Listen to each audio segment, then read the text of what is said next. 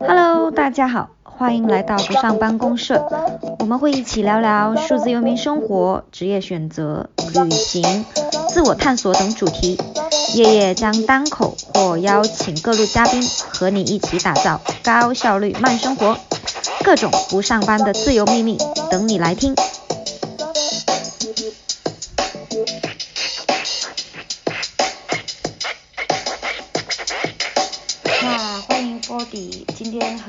开心能够把你邀请过来啊、参与这一次不上班公社的系列访谈。嗯，我先简单介绍一下吧，呃，我是叶叶，呃，是不上班公社的发起人，然后也是在野行公众号野行夜夜上面更新自己的一些关于数字游民和嗯深度旅行以及一些自我管理，比如时间管理和项目管理之间之类的内容。啊、那这一次我们就有请到 Fordy，呃，其实完全是因为我们在那个不上班社群里面他说的月入十万，让我眼睛一亮，因为最近我在创业，所以有点苦逼，嗯，所以呃就先先不打哈哈了，我就我们就来请呃跟 Fordy 一起聊一聊，所以就请 Fordy 你来啊、简单介绍一下你自己和目前做的事情吧。嗯，好的。呃，Hello，大家好，我是 Fody，。呃，我现在在一家房地产公司做行政工作。呃，日常的工作的话比较琐碎，大部分都是文职工作，当然也有呃处理客诉啊这一块的工作。业余的时间，就是因为我的业余时间相对来说还是比较宽裕的。呃，因为我的工作时间很固定嘛，基本上就是早上八点半到下午五点半这样子。所以就有充足的时间去呃尝试各种各样的副业。呃，大学毕业以后呢，我是经过朋友介绍进了一家房地产公司做置业顾问，然后当时呢又赶上了零八年的经济危机，当时的市场不是很好，呃，然后我又去了广东，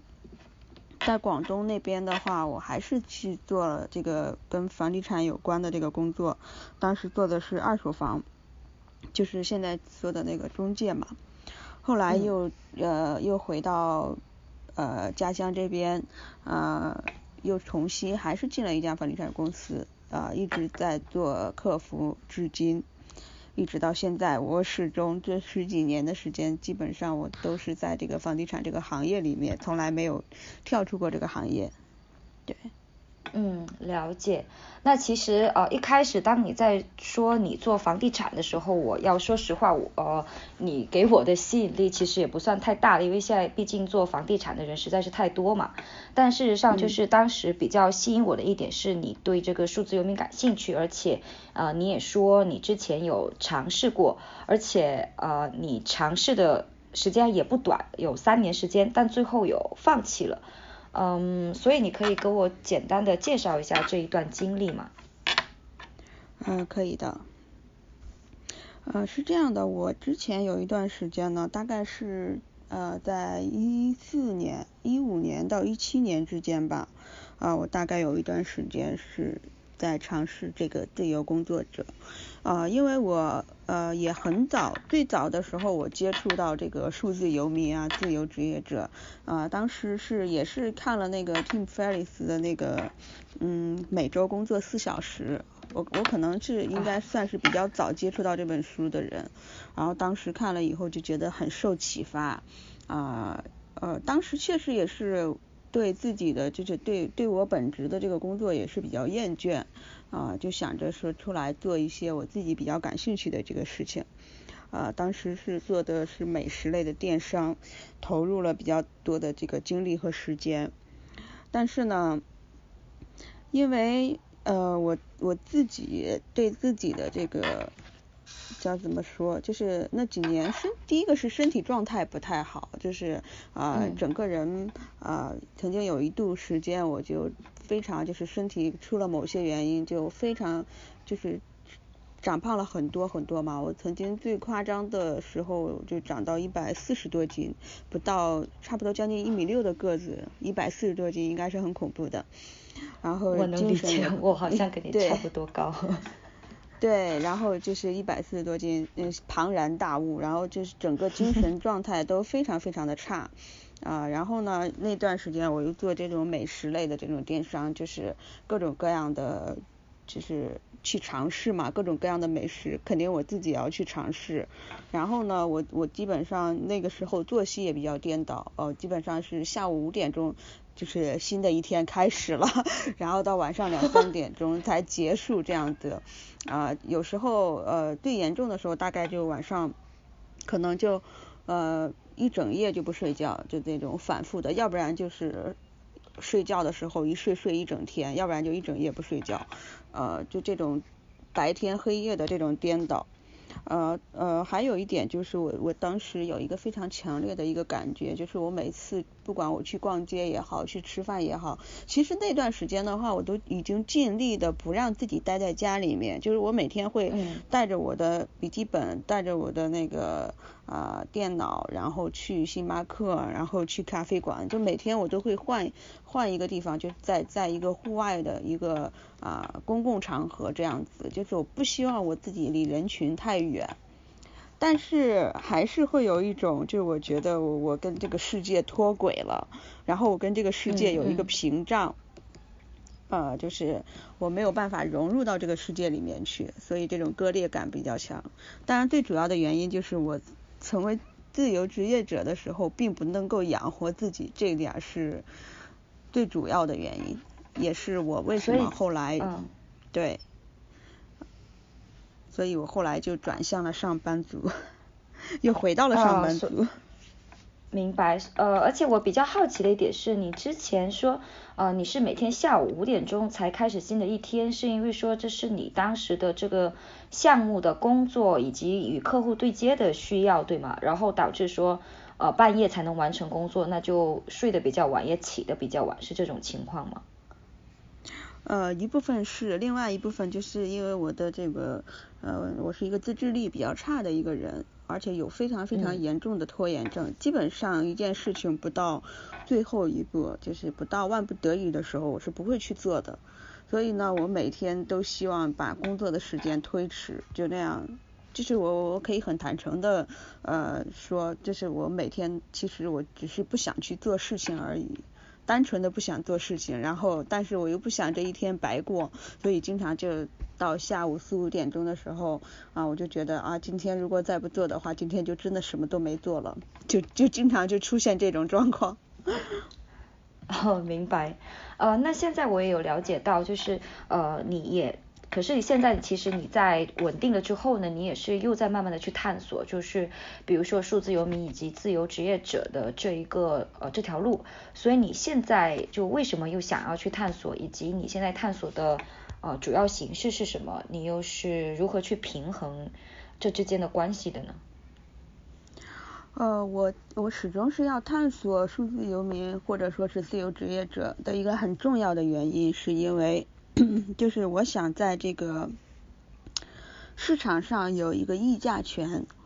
就是说我不管是面对公司也好，还是面中面对市场也好，我希望我的个人是有价值的，而不是说我依托某一家公司。呃，打个最简单的比方来说吧，就比如说你任职于某家公司，那别人会觉得你是某某公司的谁谁谁，对吧？别人首先认可你的公司，才会去认可你这个人。当当我脱离开这个组织以后，呃，离开这个组织以后，或者说我去其他的地方，那我还有没有这个价值呢？我不能保证。所以说，这是我一直在不断的去探索这个数字游民的一个很重要的一个原因。当然，其中还有一个原因就是，呃。就比如说像我们现在呃我们这个行业吧，就是房地产的客服、文职这类工作，其实可替代性是比较大的。而且呢，现在就是根据我的同行来说，基本上像三十啊三十家的这个女性啊，其实离开现有的公司，去其他的这个公司，可能就可能就不会再有就是同同行业的企业来接收你了，因为现在。基本上都是所有的招聘广告全部都是要求三十五岁以下的这种年轻人，啊三十五岁以上的话，基本上就不用人单位就不会再接收这个岗位的这个呃人才了。所以说，我觉得，我觉得我我必须要给自己找一条后路，就是我必须要保证我离开现有的这个公司以后，我依然是就是只靠我自己，我也可以生存下去。嗯，这就是我为什么对。嗯，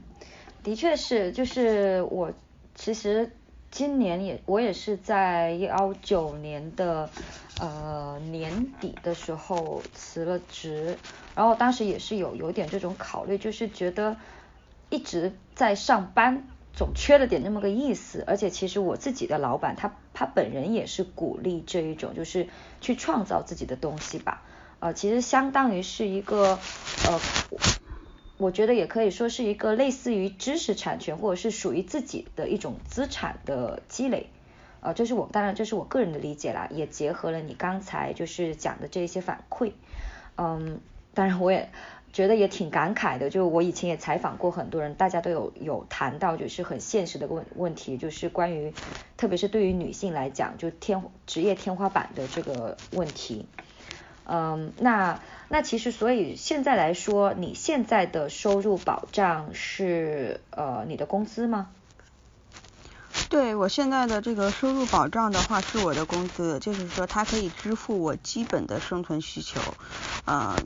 就是就是说在呃基本的吧，算是不能说就是它不能够让你获得一个特别特别好的生活，但是给你一个基本的生活是没有问题的。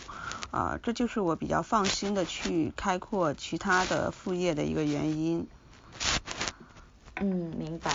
那那这样子的话，就刚好引起了下一个非大家可能都非常关注的话题。就既然说你的收入大多数都是来自于工资的话，呃，那在这次疫情当中，其实很多企业也好，或者是个人也好，呃，其实大多数人反而都是在可能吧，都是在一个停滞的状态。呃，可能我作为个人，我数字游民以及其他一些互联网行业的朋友受的冲击可能相对较小，但我也想呃问一下，就是在这一次疫情当中，呃，你是如何做到的这一个月收入十万呢？呃，这一个月其实是我之前做的很多事情的一个积累，就是说可能刚好在这一个月之内爆发了。嗯，但是但是之前的这个积累的时间还是挺挺长的，也也积累了相当长一段时间。其实当时积累这些事情的时候，啊，我并没有说我将来一定会获得一个收益啊，或者是获得一一定一定的报酬啊。我只是潜意识告诉我说，我做一些事情可能对我会有帮助。至于那个帮助在哪里，其实我并不太知道。但是呢，我就是在日常的这个工作当中啊。就是有一个心态上面的一个转变，就比如说我其实，在房地产行业做了很久嘛，然后我我也很久很久以前我都在做客服。那其实啊，像我们这个岗位的话，基本上我们整个整个市场上来说的话，基本上就是一个基本工资。你额外的一些提成啊什么的，也都大家其实每一个公司其实都不会差别太大的。但是呢。我当时就是想想说啊，不管你是在哪一家公司，你一定要考虑好的一个问题就是，你是在为公司打工，还是在为你自己打工？我觉得这是一个很重要的一个情绪，一个心理上的一个转变。当我明白我是在为我自己打工的时候，就是我要做一个有价值的人，然后我要为我自己的未来负责任的时候，我就开始去主动。去承担一些工作，然后哪怕这个工作眼下可能就比较繁琐呀，比较麻烦呀，甚至于说是对我并没有呃立竿见影的这种效果。但是呢，我就会去持续的去尝试去积累。啊，在这个过程当中呢，其实我做我做了比同事要多很多的这方面的工作，其实也不是公司安排的，也没有人啊，就是说你一定要去做这个工作，就完全是自己给自己加上来的，嗯，去更多的去关注客户的这个需求，更更多的为客户去解决他们的一些难题啊，然后一些问题啊。就是你要成为一个有价值的人，就是你要帮别人解决问题，呃，价值在哪里？价值就在于问题在哪里，价值就在哪里。啊，当我明白这一点的时候，钱就在哪里。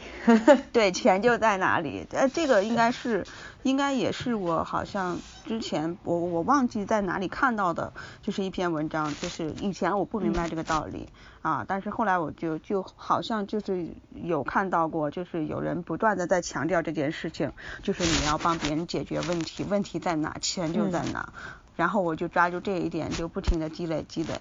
那疫情期间的话，嗯，其实啊，大概我们我们公司大概是放假放的算比较久的吧，我们放了将近有一个半多月的时间，就一个月二十天的样子。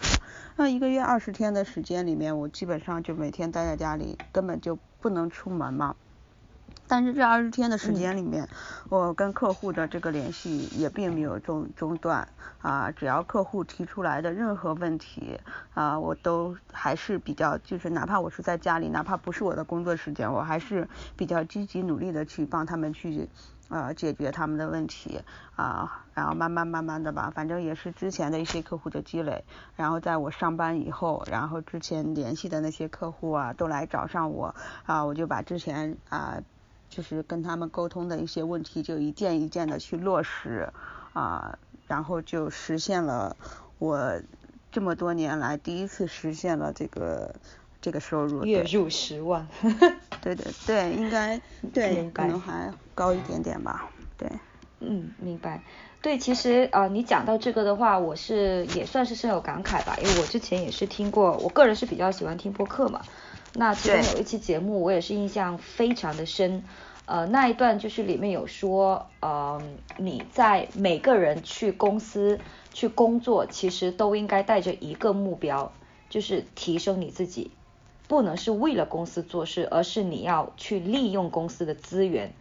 让你自己提升起来，去获取更多的能力，为你将来的自己独独立出来出来做事做准备。所以那时候我也是跟你类似，有类似的那种感觉，就是被哐的一下打了一下脑袋。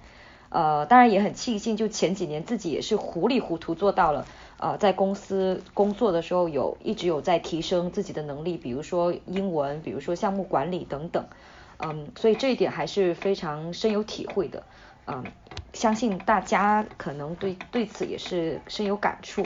那我们刚才讲到了，就是关于你个人的，就在这个疫情当中。呃，因为你的思这个思路帮助了你，那呃，我们现在谈一谈，就是对整个行业，那这个疫情对你这个行业有比较大的冲击吗？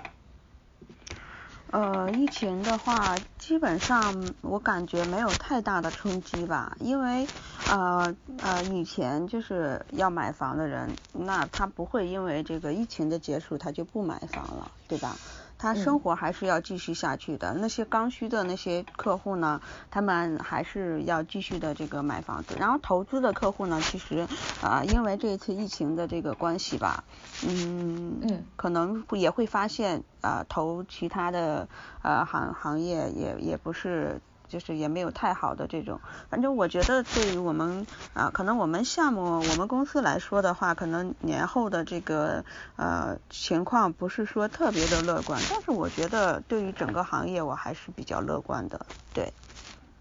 明白。当然了，我对其实嗯，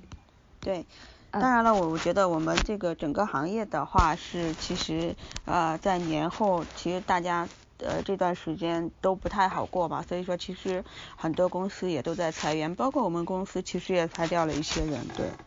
嗯，那你觉得就是你没有被裁员的主要原因是什么呢？主要原因的话，我觉得可能我对公司还有利用价值吧，就是听起来好像挺现实的一个事情，但是真实的世界就是这样的，就是你是不是一个有价值的人？对你是不是一个有价值的人？就是你这个公司啊，当然现在这个公司啊，离开谁都能赚，但是说啊，公司是离开你还是离开其他人，要付出的代价更大一点呢，那公司就会在这个时候进行这样的一种考量。那我觉得我平时可能做的工作，第一个是比较杂嘛，第二个是可能面也比较广，然后呃也做了，平时基本上也做了很多嗯。可可以说我基本上对工作是来者不拒，我基本上能做的都做了，所以我觉得可能公司也会出于这样的一个考虑吧，可能会觉得说我我对公司还有点用处这样子，对。对你，哎，你这样子，其实我我有想起，就是以前大家老老有的一个说法，就是很多人在，特别是在国企的时候，就其实大家反而都是相反的态度，就我能不做我就不做，我能混日子就混日子，可能呃这一条法则在现代社会基本上应该是呃基本上行不通的了吧，所以呃你会觉得恰好都是这些人是被你们公司裁掉的这些人吗？或者是呃这几个部门？嗯，呃，其实呢，就是公司这次裁掉的人，确实呃从。感情上来说确实挺难以接受的，但是从理性上来说，我觉得实际上啊，平时他们在公司的这个存在感都会比较低，就是基本上你可以很少有事情会找到他们，或者是会和他们对接，而且你不知道他们每天在忙些什么，公司也不知道他们每天在忙些什么，啊，而且在那个岗位上基本上也没有产出什么价值，就是说呃。就是说，公司觉得觉得说，在当然在效益好的时候，大家过得都挺好的时候，公司会觉得说，那多一个人少一个人其实也是没所谓的嘛，对不对？但是在这种比较敏感的时刻，然后资金这个现金流比较紧张的这个时刻，那公司就觉得说，每一分钱都要花在这个刀刃上啊，像平时在公司存在感比较低的这种。啊，同时可能就呃会在第一时间可能就会被淘汰掉，这样。对对，虽然很残忍，但是确实，呃，我记得很呃，我记得很清楚的一句话是我身边的一个朋友告诉我的，就是以前我最早听他说的时候，就是我觉得有点心理上不太能够接受。他说，你要做一个能被别人利用的人，然后我就觉得利用这个词好扎眼呐，好刺耳啊。啊，但是对，但是你知道吗？其实我我深有感触。我当时只上了上初三，我的历史老师就说过这句话，我当时很生气。我说你怎么可以这样？你怎么可以这样说人？然后我说你好歹是一个历史老师，呃，人没有这么可怕的。那你朋友要用来干嘛？朋友也是，他当时说的更狠，他说朋友就是用来用的。我一直不能理解，但现在真的是啊。越长大越打脸，就是慢慢的被社会打脸，很多东西我们不得不接受现实，可能的确就是这个样子。对，就是我一直记得这句话，然后我就一直告诉我自己，我一定要做一个可以被别人利用到的人，就是一定要可以做到让别人有一天就是想到我，然后会觉得我可以帮他解决问题。如果我不能帮他解决问题，那我就是没有价值的人。就是啊，明白这一点的以后，我突然就发现工作顺了好多。生活也顺了好多，对对，做做一个对社会主义有用的人，对，一定要做一个对其他人有用的人。对，呃，那那这样子的话，其实你刚才有讲到，就是无论工作中和生活中都会说往有用这个方向走吧。那在疫情当中，在疫情期间，你的呃，比如说你的生活、生活啊、工作啊以及情感生活有没有什么变化吗？呃，在疫情期间的话，我的生活基本上没有太大的这个变化，就是，嗯，呃，但是有一点就是我可能心理上会发生一些变化吧，就比如说我可能对未来的这种不确定感更强烈了，因为我以前是一个不太会想太长远事情的人，我是一个比较活在当下的一个人。啊，但是现在呢，我就会考虑一些比较长远的事情，就比如说，啊，我会考虑说以后我不做这个行业了，我能去做什么？嗯，包括现在的工作，呃，就是我像我之前说的，可能离开了这个工作，很难去找到其他的。嗯，还有一点的话，就是说我我觉得，嗯，我觉得我在疫情当中，呃。因为有大段大段空空闲的时间嘛，会让我比以前变得更爱思考了。就是以前可能被生活啊、被工作啊，就是像一个车轮一样推着你往前走，就是你没有太多的时间去去思考、去观察一些人和事。那在这个过程当中呢，我就觉得啊，我每天看各种各样的消息啊，然后嗯，也会去思考。其实这个社会疫情会会给我们带来什么样的一个改变，对吧？然后我们往哪一个方向去走，在这个过程当中，我个人有一些什么样的机会，然后我自身的这个能力可以让我从哪些地方去下手啊？我我会思考一些这样的一些问题。还有一点就是，我觉得我可能比起以前的啊活在当下，我可能现在。会比较节制的去开销某，就是节约某些开销嘛，就是除掉一些不必要的开销。基本上我现在呃，大部分的开销可以说砍掉了三分之二吧，应该。对。啊我也是，我之前在北京的时候，一个月也不知道自己花哪了，但就是要花个一万多，有时候甚至两万，也没看到自己买什么包，然后也没也没花什么。后来发现好像一个月五六千也能活得挺开心的。嗯，还挺神奇的这个过程吧，就呃极简，往往也也没有极端的去去减了，但是就是嗯撇去了很多那种身外之物之后，会真的觉得整个人挺轻松的。我不知道你有没有这种感觉。对，我现在就是在在往这个极简主义的方向来走，就是我希望我的生活尽可能的去简化，然后希望我的啊衣服啊、鞋子啊、包包啊，尽可能的少，品质好一点，然后数量少一点。因为管理这些东西也是耗费，要耗费很大的精力，对。嗯，我用我调侃自己的方式就是我真的老了，以前以前不会不会去想这些事情，我觉得只有大人才会想的事情，没想到自己有一天对，而且最近我我有个发现就是，其实这个极简可能呃，我不知道你有没有这个发现，是极简其实也是正在教我们如何更加理性的去做一个。呃，更精致的消费主义，比如我以前，我最近想买一个呃录音笔，就其实对。很多人来说会觉得我我很浪费，就你为什么要买一个录音笔？明明你你的手机你的所有东西都有个录音功能，但我就是很需要，我作为一个写作者，我作为一个随时随地都都需要去录取素材的人，那我可能就真的需要一个非常好的录音笔，那为这支录音笔，我可能甚至会愿意花。呃，我一双鞋可能我一百一百以上我都不会考虑，但是录音笔五百六百甚至一千我可能都会觉得无所谓，就就这么一个例子。哦，对对，其实呢，极简主义就是我觉得跟我们的生活也是有关系的，就是不管是生活也好，工作也好，极简主义也好，它其实所有的内核都是指向你真正关注的是哪些事情。什么东西对你来说最重要？什么事情对你来说最重要？当下你最想做的、最需要做的、最重要的事情是什么？你把所有的注意力放在这上面就可以了。嗯，所以这就是你对呃，之前你有好像我有听你讲过，说你觉得你自己是个活得比较糙的女生。那为什么你会觉得自己比较糙？所以这刚才也就是你对糙与精致的定义嘛？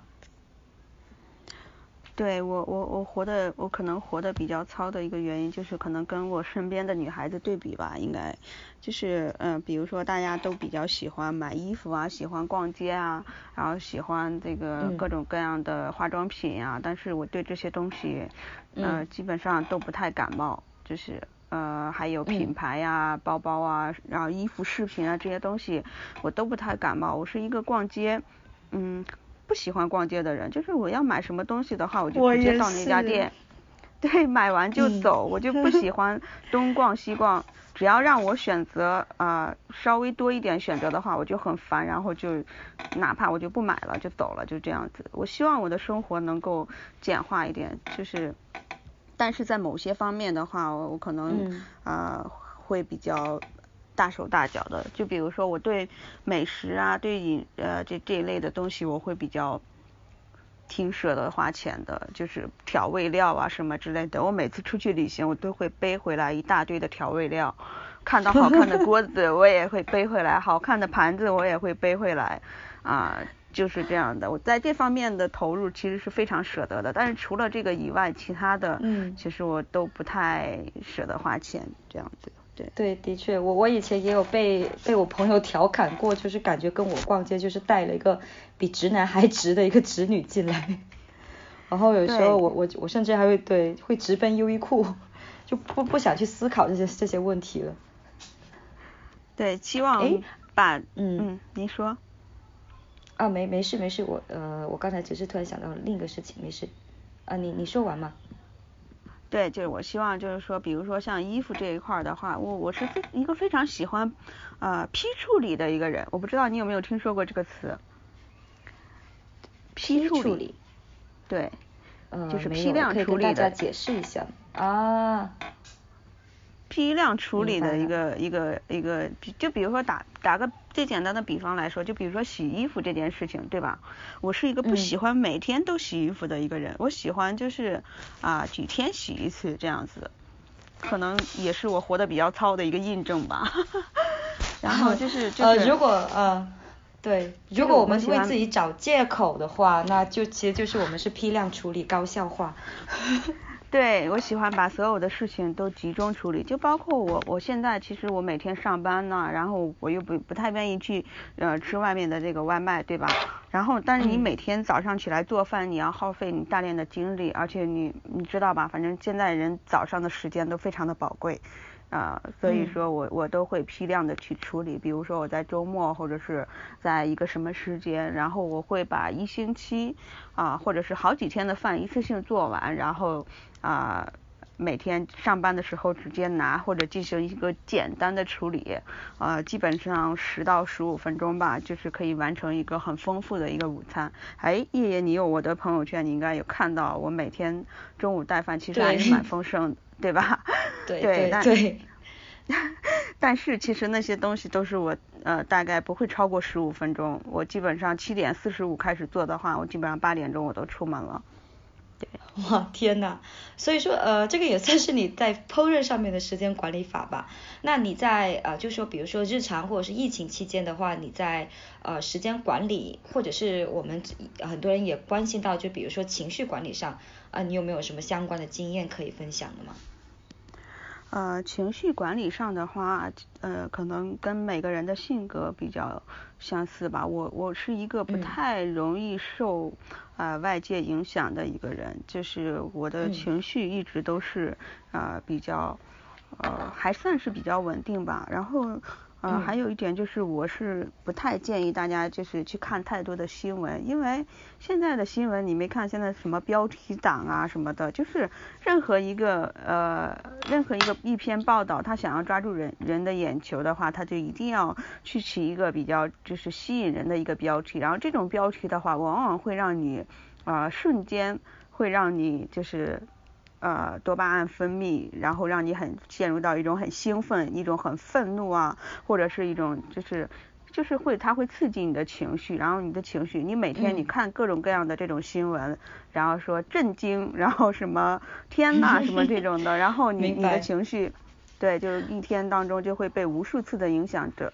呃，我前两天看到一篇特别有意思的文章。就是讲啊，两就是他爸妈两个人嘛，然后在疫情期间，两个人其实每天都一块儿吃一块儿住嘛，但是，嗯，他俩唯一的区别就是他爸爸每天不停的刷新闻，然后他妈妈几乎是不看新闻，然后呢，两个月他跟他父母视频的时候，突然发现他爸爸老了好多好多，然后是。是这个事情是真的，而且是有科学依据的，呃，所以说其实新闻，对，它会分散我们的注意力，还会消耗我们的情绪。那你的情绪在这个上面去消耗掉了，那你在其他的上面啊，可能就没有太多的耐心啊，没有太多的，因为人的能量是有限的嘛。嗯，对，我是这样认为的。所以其实，嗯，所以其实疫情也并没有给你带来就是太大的恐慌，对吧？嗯，对，没有特别大的恐慌，应该呃，对，还还。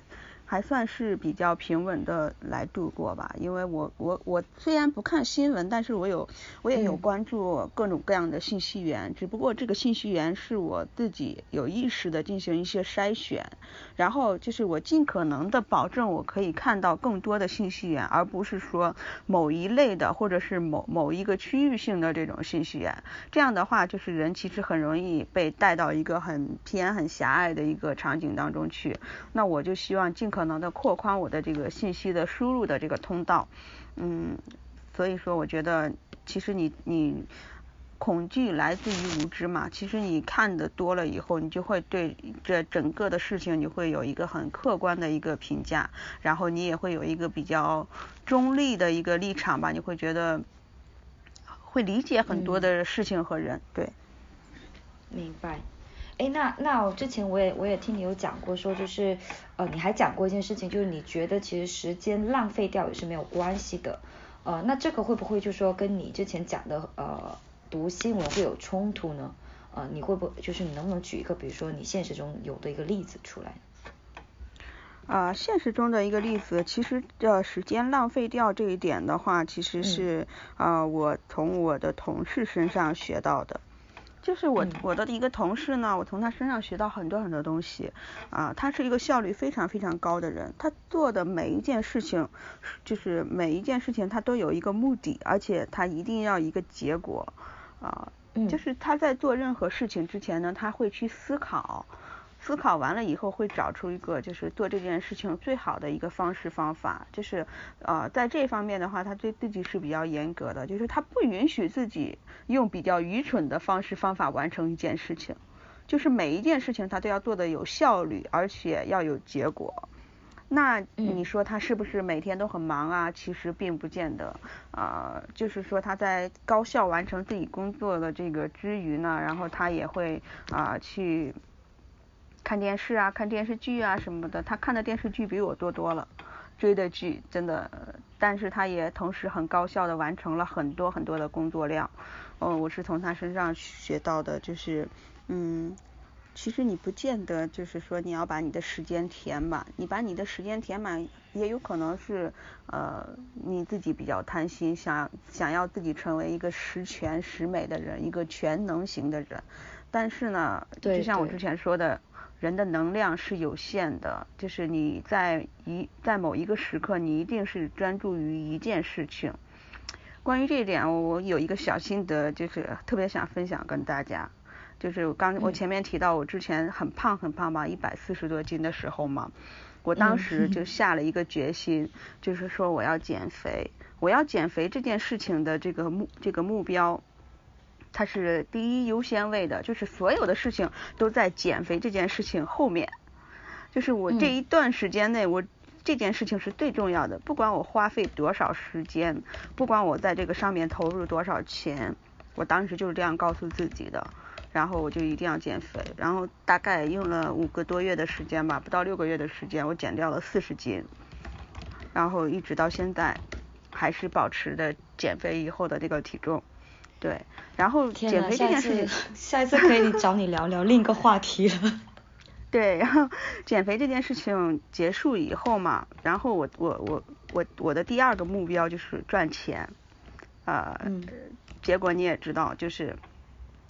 我在我其实我在减肥，对我在减肥之前呢，我是其实我在减肥之前我就想赚钱，但是为什么我要先减肥呢？因为那段时间我我之前跟您讲，我我的那个身体状态不是很好，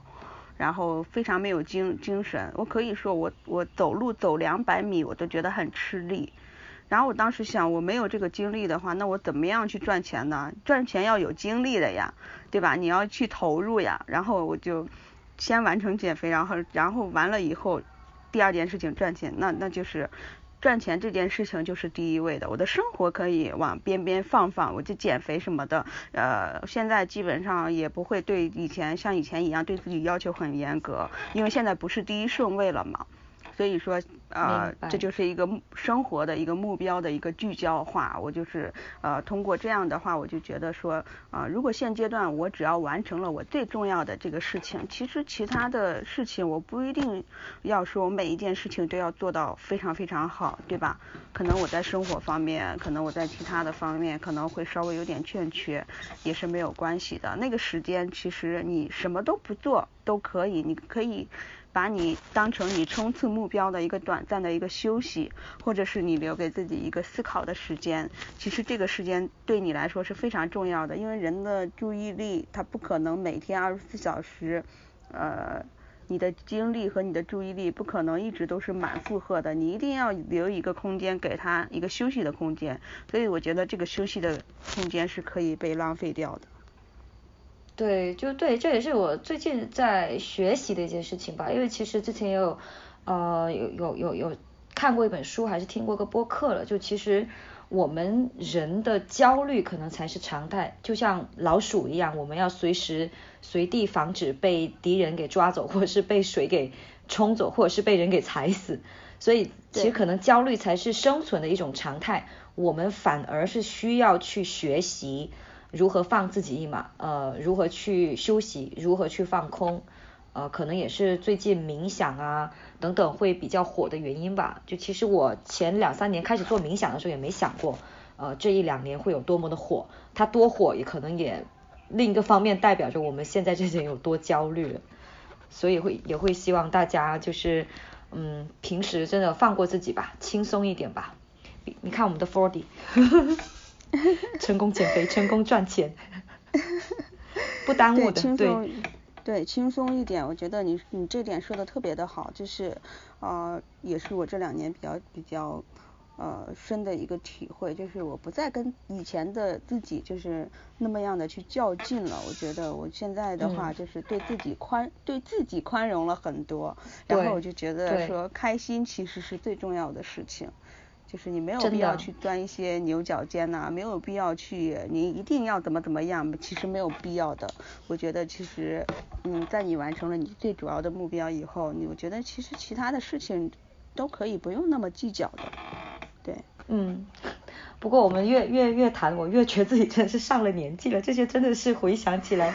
都是我小时候很鄙视的一些话，什么人过得就要开心就好。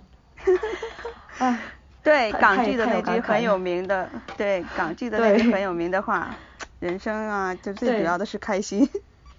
对对对对，其实这也是呃，因为可能也没有，也可能有很很少人知道我其实是个海南人。我海南的这个人，大多数人的思维还是相对来说还是比较散漫和开心的。我小时候就特别不能理解，就为什么我爸他能够花两到三个小时在快下班的时候去喝那种我们这边有有个东西叫老爸茶。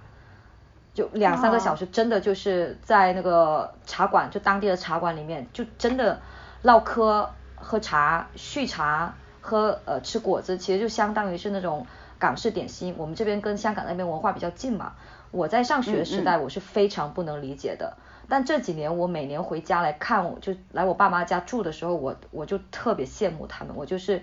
我竟然已经没有办法有这种心情了，我做不到了。两三个小时完全空下来和朋友聊天，轻松开心笑，啊，就真的好好感慨，唉，说不下去了，有点。对，现在呃，大多数人被生活压的，有时候有一点喘不过气的感觉，对吧？对。然后你你就会发现，对你就会发现你很久都没有放松过了。对，这是最可怕的一点。我觉得可怕的一点是，我觉得我自己没有资格放松了。我当我意识到这一点的时候，我我很害怕。我说天哪，这这这是什么心理才能让会让我自己觉得我没有资格去放松了？所以这里对又讲到一个另外一个一个点是，呃，可能我们所谓的吧，就是觉得你起码也算是说活成了呃别人羡慕的样子，所以你会觉得你这种状态是，比如说是你应得的吗？或是你觉得这种状态给你的好处或坏处有哪些呢？嗯，这种状态的话，其实我并没有感觉自己好像活成了别人想要的样子，因为我觉得，呃。就就是我觉得，呃，如果说我我如果说要是有能力持续的获得这样的一个收入，当然是最好的。但是我也会考虑到，就是说，因为呃现在社会有很多不确定性嘛，对吧？所以说其实大家对未来的这种不确定的这种呃感觉还是蛮恐慌的。所以说我觉得，嗯，我现在现阶段的话，其实并没有就是感觉自己呃。活成了别人心目中想要的样子，对我还是会呃，在接下来的时间，然后可能会比以前更努力吧，因为我觉得可能你越往后，可能你想要呃获得一些东西可能会越难，对，因为后期其实你已经对。对后期的话基本上。大家大家都都会，我最近有一个很大的一个感慨，就是说我突然发现路上的车子比以前多了好多。为什么？为什么？就是呃，比如说我以前我经常在高架桥上开车，或者说是我周末的时候上班，因为我们呃周末有时候不休息嘛，周末的时候上班。其实我平时要花十二到十三分钟到公司，但是我周末的时候可以八分钟就开到公司。那为什么这么快？是因为车路上的车少了很多。但是呢，我最近就发现，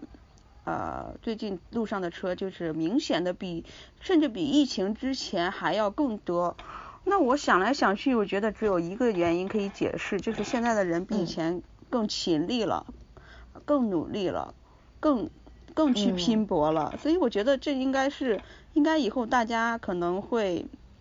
呃，工作可能会更加辛苦吧。我觉得，因为可能以后的竞争会更大，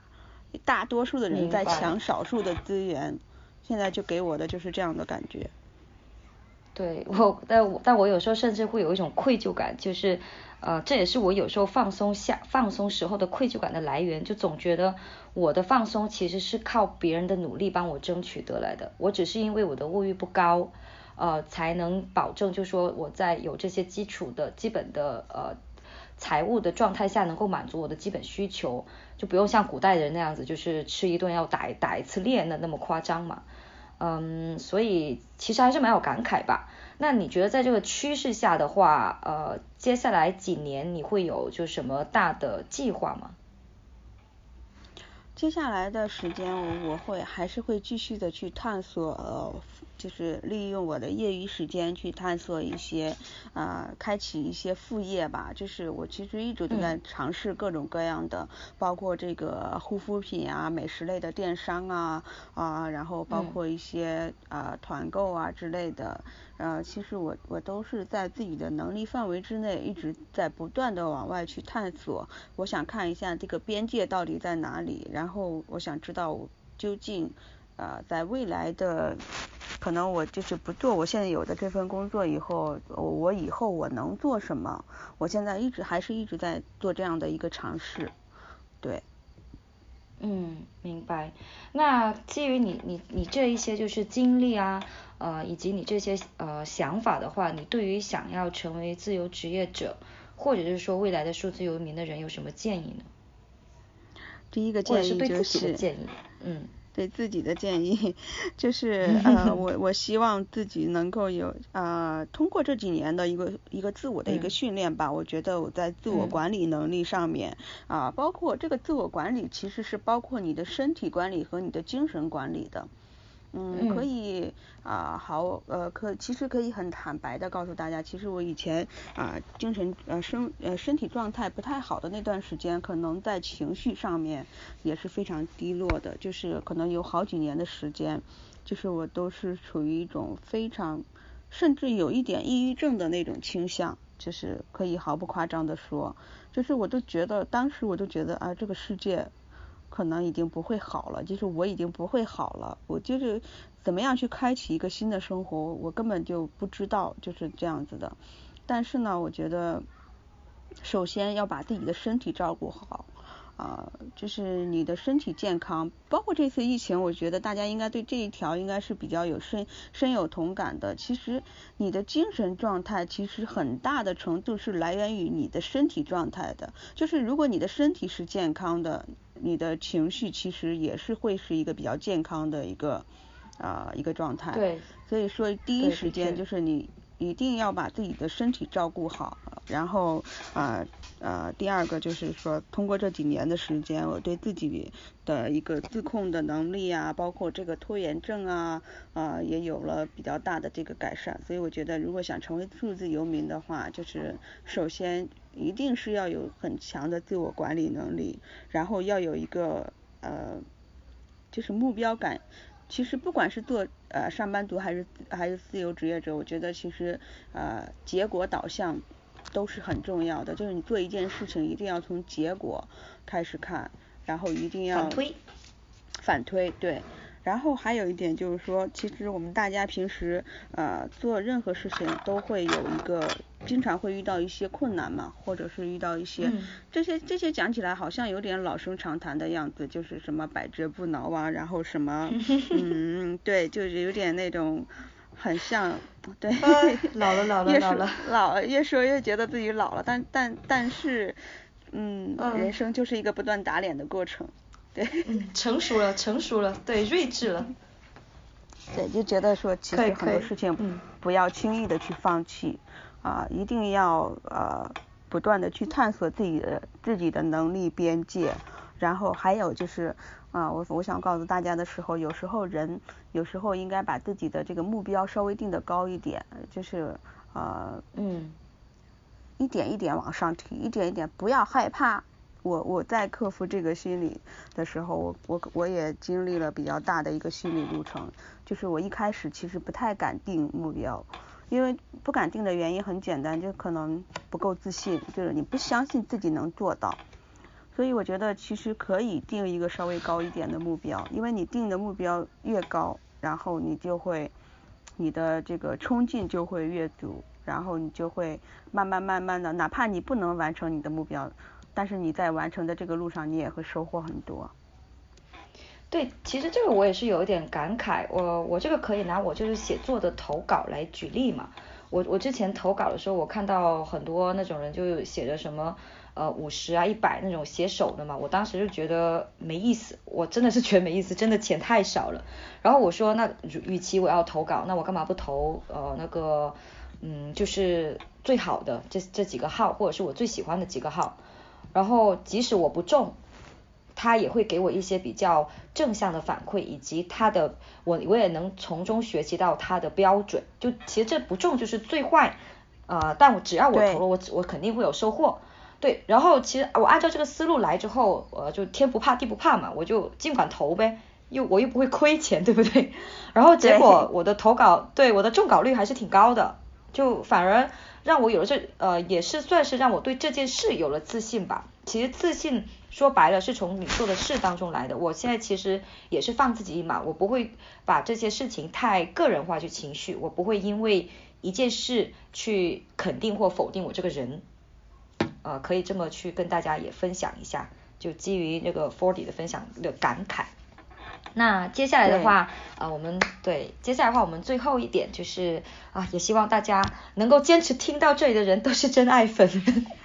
呃，也也是对，也是给你们的奖励，也就是干货时间，呃，希望 Forty 能够给我们介绍一些呃有利于自我提升的呃技能也好，学习也好，生也生活也好，呃一些比较有趣的软件啊，或者是一些呃很有用的关注的信息源啊，都可以。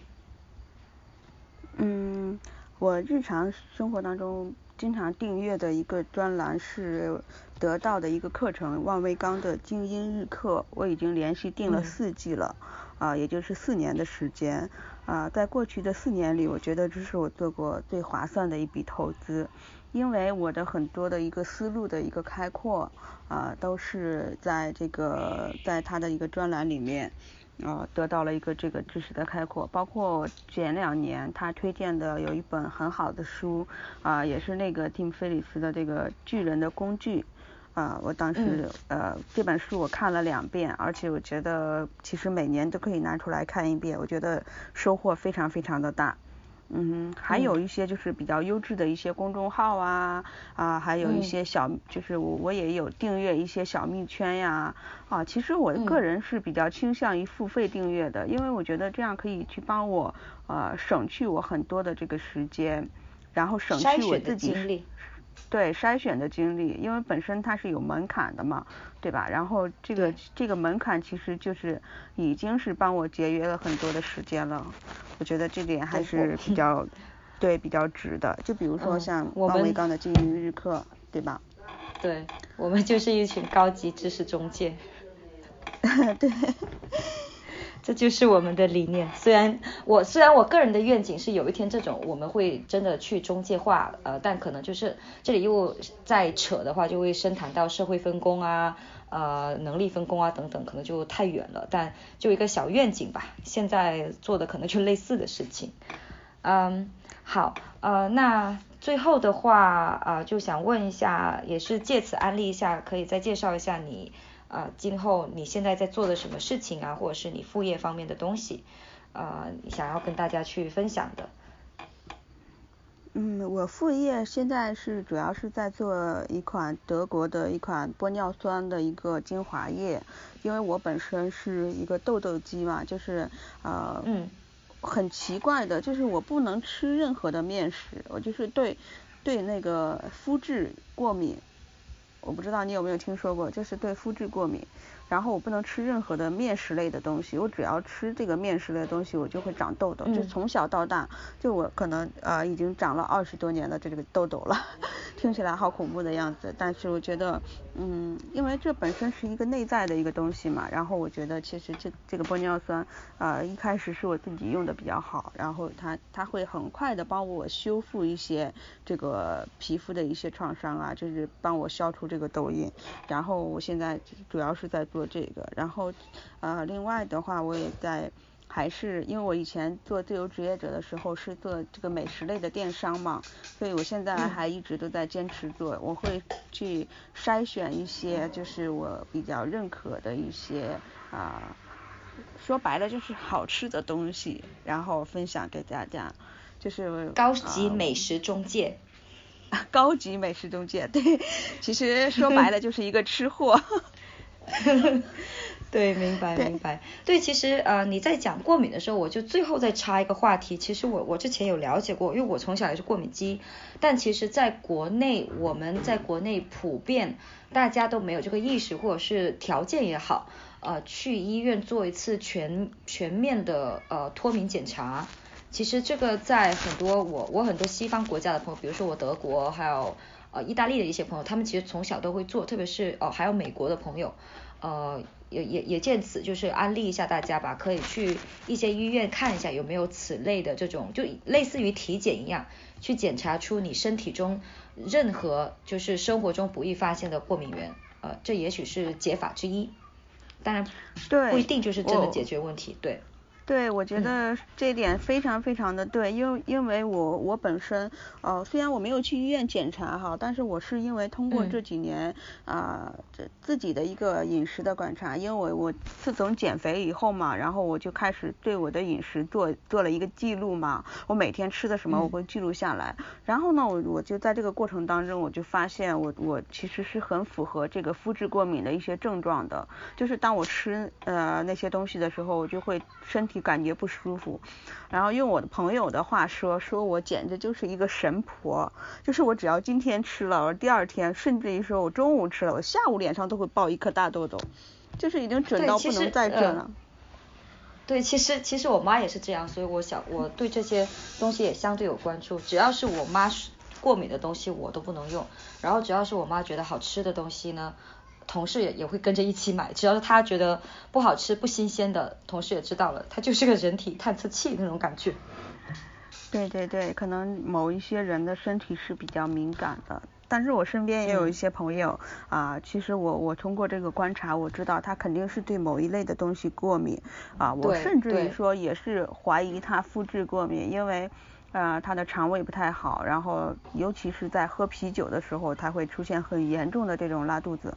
但是呢，就是不愿意去医院做一个这种过敏检查，我不知道为什么。我觉得这件事情太值得去推广开来了。我觉得很多人真的很适合，根本就不知道自己。对，我们聊着聊着就 聊出了一个市场，高级中介又来了，信息差。我我还想再插一句，就是，嗯，我妈妈之前也是。经常拉肚子的，肚子经常不舒服。然后突然有一天，我就意识到了一个问题。我说：“你今天喝牛奶了吗？”他说：“喝了。”我说：“你最近是不是一直都在喝？”他说：“对呀。”然后我就把他那个牛奶换成了那个就是那种舒化奶，不含乳糖的那种牛奶嘛。给他换了以后，然后他这个拉肚子的毛病就没有了。我说：“你看吧，你就是乳糖过敏，不耐。”然后哦天对对，然后我妈妈就赶快告诉了他的妈妈，因为这个东西是遗传的。然后他的妈妈也解决了一个大问题。对，我们以后有路可以走了。好的，好，那今天呃调侃也也调完了，然后干货也也也讲完了，就希望大家嗯这些真爱粉们能呃这些事情对大家都有所帮助吧。然后如果有什么反馈或者是问题的话，也欢迎在那个播客下面或者是公众号后面留言。呃，关于 Forty 的更多信息的话，我也会在这个呃呃播客以及公众号上面放更多相关信息。那我们今天的时间就到这了，其实也挺晚了，不好意思拉着 Forty 讲了那么久。没关系，挺好的，我也挺开心的，对。嗯，好，那真的这一次真的真的很开心，那我们就暂时拜拜吧，毕竟晚了，还是身身体重要，大家早睡，早睡早起，拜拜，嗯，拜拜。好啦，本期分享就到这，文字内容在公众号野行夜夜同主题分享，也欢迎在知识星球不上班公社获取更多相关主题干货哦。